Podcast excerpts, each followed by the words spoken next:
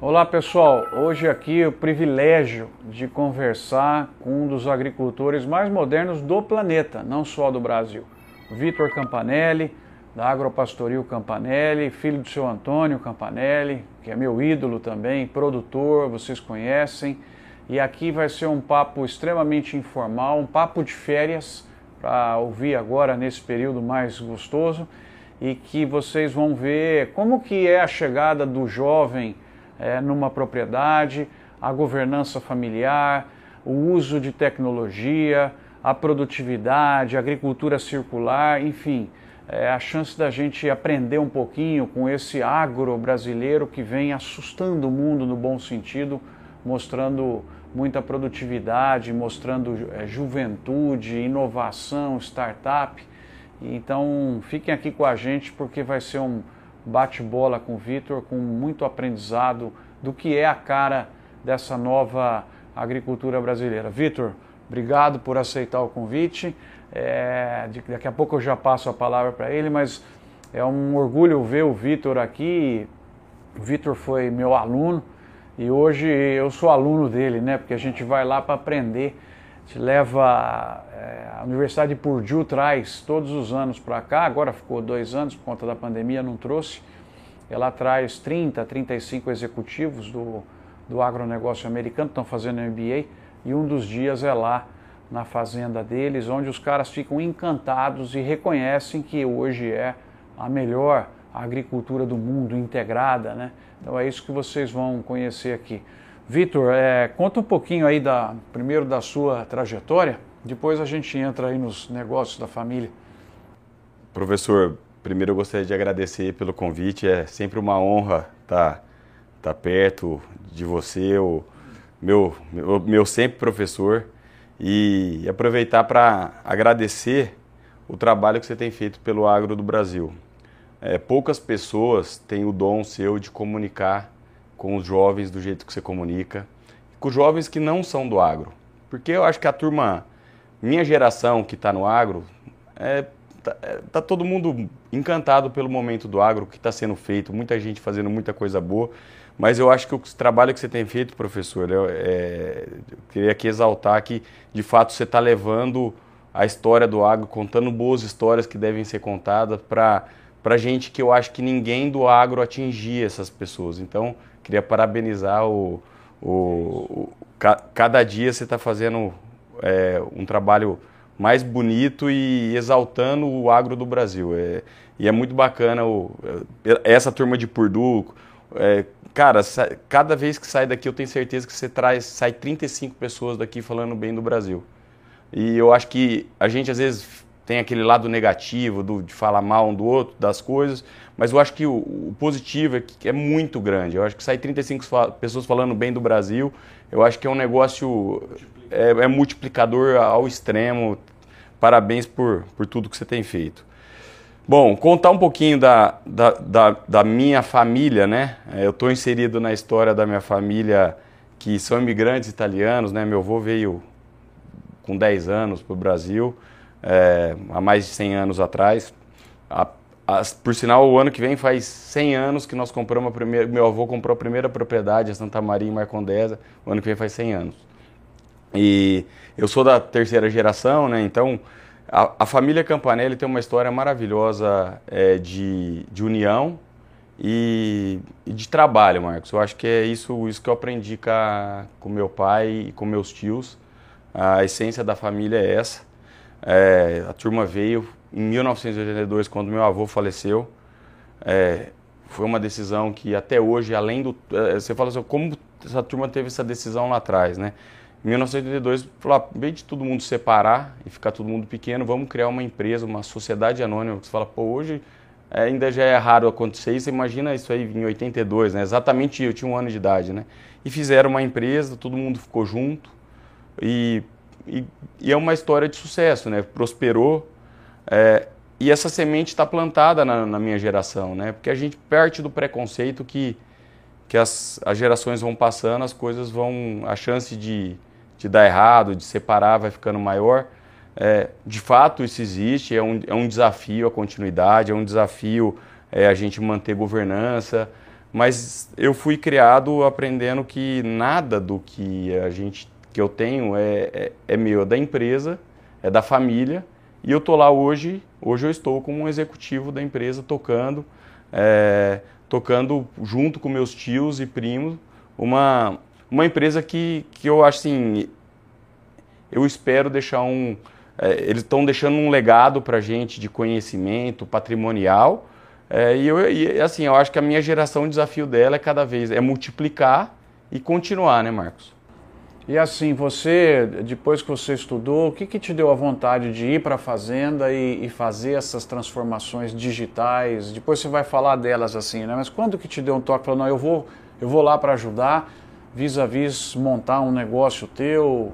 E muita gente tem isso, né? A gente vê filhos de produtores vindo e fica naquela decisão, pô, será que eu contribuo na fazenda ou eu vou montar um negócio? Que, que momento que você tomou a decisão? Falar, não, eu vou ajudar a família? É, eu acho que todo mundo tem essa escolha. Meu pai conta que na época que ele fez Exalc, né, ele falou ele, ele quase foi para a carreira acadêmica e ele voltou para trabalhar na sorte, é. e ele voltou para trabalhar com, com a família e é uma decisão que você toma. A, a minha não foi diferente. A minha, eu, eu quando eu fui estudar, eu, eu sempre pensei em estudar, é, mas minha cabeça estava em, em, voltar trabalhando. Eu sempre vi a paixão que minha família cuidou dos negócios e, e cuida até hoje. Eu, isso aí fica dentro da gente. Você quer, você quer continuar cultivando isso? Então, eu, eu para mim, nunca foi assim, nunca existiu outra opção, né? Eu sempre tentei estudar e trabalhei em outras empresas, trabalhei no mercado financeiro, tentei, é, trabalhei na, com commodity, sempre com foco, falar assim, ó, como que eu vou tentar, é, meu irmão é agrônomo, eu tenho um primo que é veterinário, tenho outro, outros primos que são agrônomos. Então eu falei, eu quero tentar tra trazer alguma, alguma coisa para somar de um jeito diferente, né?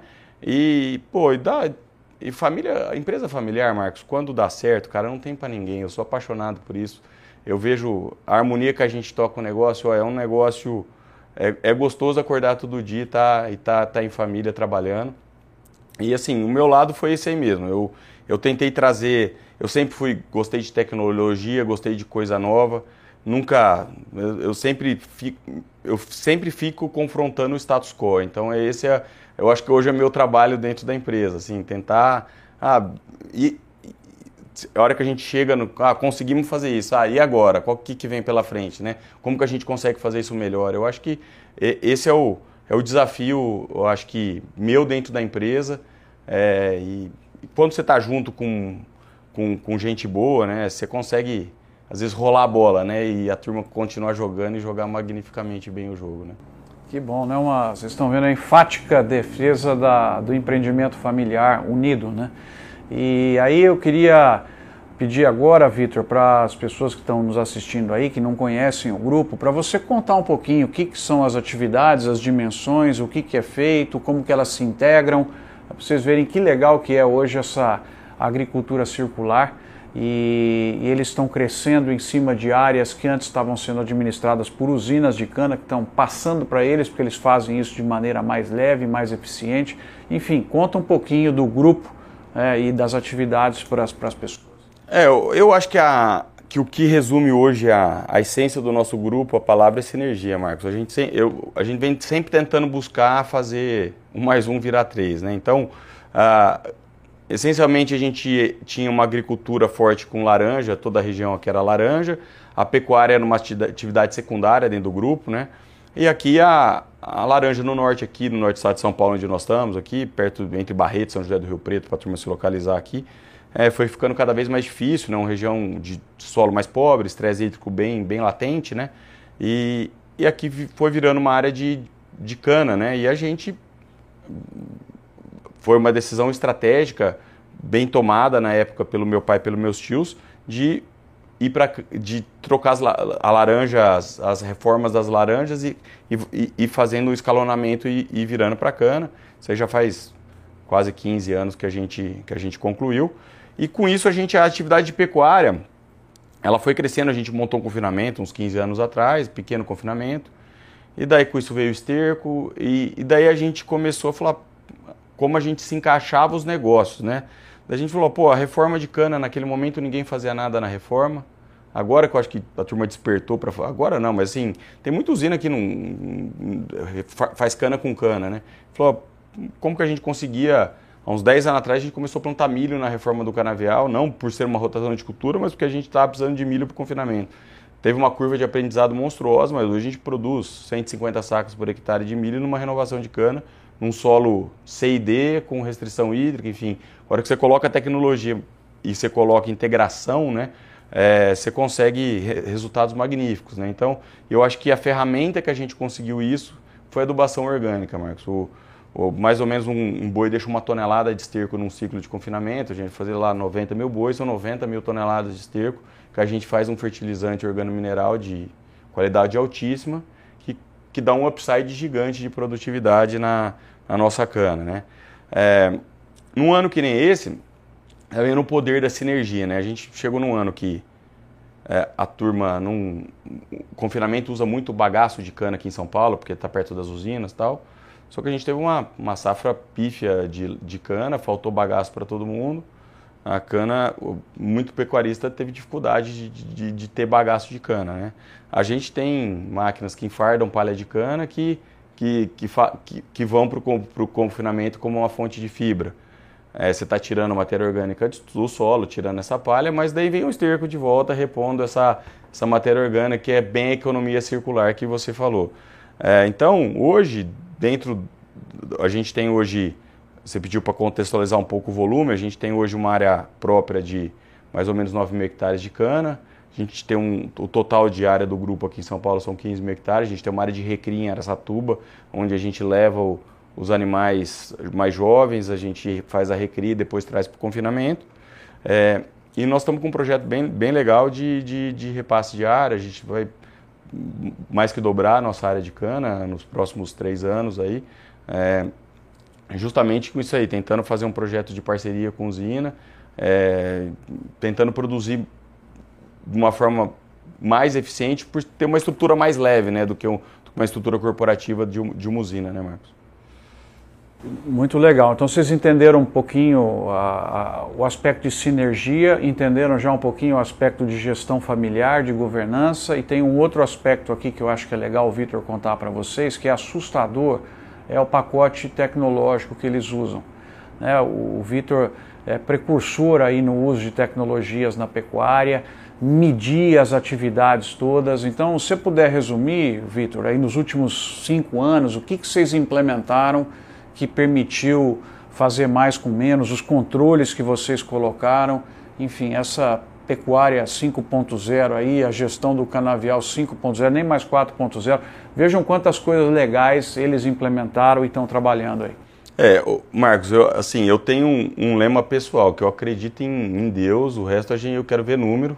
É, é, um, é, um, é um lema que eu, que eu sigo à risca, que a gente, a, a gente às vezes é muito. Não que a gente às vezes não tem que fazer as coisas por. É, assim, por, por uma vocação, por, por cheiro, né? Você falar, ah, isso aí tende a dar certo, lógico, isso aí é, é muito da gente, você ter, você ter às vezes um sexto sentido, mas eu tento tomar decisões da forma mais objetiva possível, né? Então, a, a, só eu, olhando um pouco além do. para trás dos cinco anos, né? em 2007, quando a gente começou a mecanização, que naquela época era uma é, tu, toda a cana era queimada e colhida, colhida por, por, por, por, por pessoas, né? É, teve aquele projeto que não podia mais queimar, enfim, daí, a conse... daí eu falei assim, a, a, mecanização foi uma obrigação que virou uma solução, né? Naquela época, todo mundo, pô, vai mecanizar, a gente não via outro jeito que não, que, que sem ser colhido de, de, de de, de, facão, né? E a gente naquela época falou, pô, como que a gente vai colher cana, compactação, o cara não enxerga direito a linha, e a gente começou com GPS, que hoje é óbvio, todo trator tem GPS, assim, todo trator de no, novo tem GPS, piloto automático, então nós começamos a sair lá em 2007, quando é, foi uma curva de aprendizado dolorosa, mas eu acho que isso colocou uma colocou dentro do grupo é, quando você passa umas dificuldades, você sofre com aquilo, talvez aquilo ali, e, e você, você consegue uma solução, aquilo ali fica parte do seu DNA. Então, eu acho que tudo que a gente sofreu lá atrás, tentando tropicalizar tecnologias que não existiam no, não existia GPS para cana naquela época, não tinha, era, era tudo equipamento americano, não era para o cara plantava e a gente falava não, a gente quer plantar a cana com GPS e colher baseado naquela linha que a gente plantou. Não existia esse tipo de tecnologia na época. Não era para o americano não fazia isso, ele plantava grão e tá tudo certo. O ano que vem ele plantava de novo. Você não usava recorrência, né? Então, é, como um exemplo das dificuldades que teve, mas a gente criou isso aí dentro do DNA do grupo e de lá para cá a gente investiu demais em tecnologia. Hoje, o confinamento nosso, por exemplo, Marcos, a gente não, não tem mais papel para nada, não tem. É tudo. A gente tem uma rede WiMAX lá dentro gigante, que tudo é tudo dentro do RP, eu consigo ter o DRE de cada boi, de cada lote, é, o ganho de peso, eu sei que aquele boi veio de tal pessoa, ganhou tanto peso, pesou tanto na saída, pesou tanto no frigorífico, é, quanto, enfim, a gente está indo para um nível de detalhe... Tudo digital. Tudo digital. Mas assim, de novo, a gente tem que é, ter número, mas assim, o número você tem que ter um banco de dados, não um bando de dados, né? Você tem que tomar um número, porque é número demais que você não consiga tomar decisão com ele. Falou assim, tem coisa tem que ser que nem um painelzão de Jeep, né? Você não precisa muita, muita informação ali. Você tem o velocidade e sabe quanto de combustível você tem, você vai embora, né? Então, a gente tenta tocar de um jeito simples. É, a gente tem é, a operação é complexa, leva, o, a aquisição de dados é complexa, mas a gente tem a gente se preocupa muito com poucas coisas. E além dessa questão, você estava me contando aí, eles são gostam muito de fazer experiências e justamente nessas experiências coletar os dados. Conta um pouquinho a questão de manter o boi na sombra, né? É, o, o, centro experimental hoje, a gente tem um orgulho muito grande, a gente tem um centro experimental lá dentro, Marcos, que é o maior da América Latina, muito longe do segundo, né? É, a gente, quando nós, nós, criamos uma empresa que é a Tecnobif, que, que é uma empresa de nutrição que a gente fez inicialmente para a gente, e, e a gente viu que tinha uma lacuna de mercado para uma nutrição de precisão, uma nutrição customizada, produto tailor-made para cada, cada realidade, para cada fazenda, para cada pecuarista. Né? E daí com isso começa a necessidade, você falou assim, ah, vamos testar isso, será que aquilo dá certo? Será que a sinergia disso aqui dá certo? É, não só uma molécula, não só uma, uma, uma, um insumo, mas ideias, né? como da sombra que você falou. E a gente foi lá e a gente viu que muito da, dos experimentos que tem em pecuária dentro do Brasil são feitos dentro de universidades com lotes menores de boi, né? E o boi, além de ter uma, um comportamento gregário, de ter um comportamento de lote, a gente vê que às vezes dentro do que você faz com um número pequeno de animais, às vezes que você expõe isso num confinamento escala comercial, não é exatamente a mesma coisa que acontece. E eu vi nos Estados Unidos, numa das minhas viagens, eu vi um, conceito que eles falam de large pen trials, que são confinamentos dos moldes comerciais, mas é, de escala comercial, mas com a é, com a com o rigor experimental de um centro experimental. Eles começam então, a gente fez o nosso centro experimental são 32 piquetes com 55 bois cada piquete. Então a gente tem um, um número lá hoje você ter uma noção, nós temos três doutores trabalhando exclusivamente dentro desse centro experimental, fora o meu outro, tá envolvido diretamente nesse centro experimental, não temos umas, umas 20 pessoas. Então é um negócio para fazer ciência, para fazer pesquisa e para deixar um legado na pecuária. O primeiro experimento que a gente fez é, foi envolvendo. Eu, eu, é um experimento de desempenho que a gente falou assim: ó, isso aqui dá, dá resultado em desempenho? Mas é aquele. É um, é, sabe aquele experimento que é gostoso de fazer? Porque você fala assim, ó, aqui é, só tem onde ganhar. A gente colocou uma sombra para os animais, que no Brasil tinha um preconceito que zebu aguenta sol, que não tem problema, que não precisa de sombra, é um boi branco, está adaptado ao clima africano, vai estar tá adaptado ao clima brasileiro. E, e aqui é um micro-ondas. No, no calor é um estresse térmico absurdo, né? Gente falou, ó, se a gente colocar sombra, o que, que acontece com a, com a, com o animal, qual, qual, vai ser o comportamento dele dentro do confinamento, né? E, e, a gente descobriu, Marcos, que a gente colocando 3 metros quadrados de sombra por boi, é, a gente aumentou o ganho de peso num ciclo de confinamento em meia arroba. É, então, estamos falando meia arroba é 160 reais hoje, no, no, preço de hoje, 150, 160 reais, de comendo o mesmo tanto de comida. E, e o que é bacana, que foi um, é, um número que a gente conseguiu mensurar, que a gente reduziu o consumo de água de 7 litros por, por animal. Então você pega um, num ciclo de confinamento, você está deixando quase mil litros a, a, menos aquele boi bebeu de água, produzindo o mesmo quilo de carne, né? Então, é, a gente fez uma conta rápida lá, a gente, nós vamos cobrir. Que, qual que é a lógica do centro experimental, né? O que, que a gente faz ali, a gente replica é, e a gente vai publica. Uma, das coisas, dos compromissos que a gente tem, tudo que a gente está fazendo lá vai ser publicado em revista científica, então vai estar vai, vai tá num journal. Então a gente vai deixar um legado, né? É, então esse é o compromisso que a gente tem do legado do, do, do, do, do, experimental nosso, do centro experimental. Mas o que é bacana que a gente conseguiu, né, Marcos? É mensurar, falou o seguinte, ó, se a gente colocar no nosso confinamento, a gente economiza é, um dia de consumo de água de uma cidade de 450 mil habitantes só colocando sombra no nosso confinamento. Vocês viram então né, o que é fazer mais com menos, é, produzir meia arroba a mais e esses 7 litros a menos de água dá esse volume todo aí simplesmente cobrindo e lógico que vai aumentar o conforto do animal também. Então esse tipo de experiência, gente, sendo feita aqui em São Paulo, aqui nós temos do meu lado provavelmente uma das melhores pecuárias do mundo, mais inovadoras, e é isso realmente que dá orgulho né, do agro brasileiro que vem liderando e liderando também em inovação. Não é só quantidade e qualidade, mas na velocidade de competição que é o que está sendo gerado aí. O Vitor dá, dá, muito orgulho aí no, no seu Antônio, né, na, tua mãe também e, e, na família, e nós todos, né, por vermos esse, essa trajetória e eles são de uma generosidade incrível porque o Vitor virou palestrante e ele, ele ensina isso para as pessoas, né, Vitor? Você virou uma pessoa que leva a educação, deixa os slides à disposição, os resultados dos experimentos, né?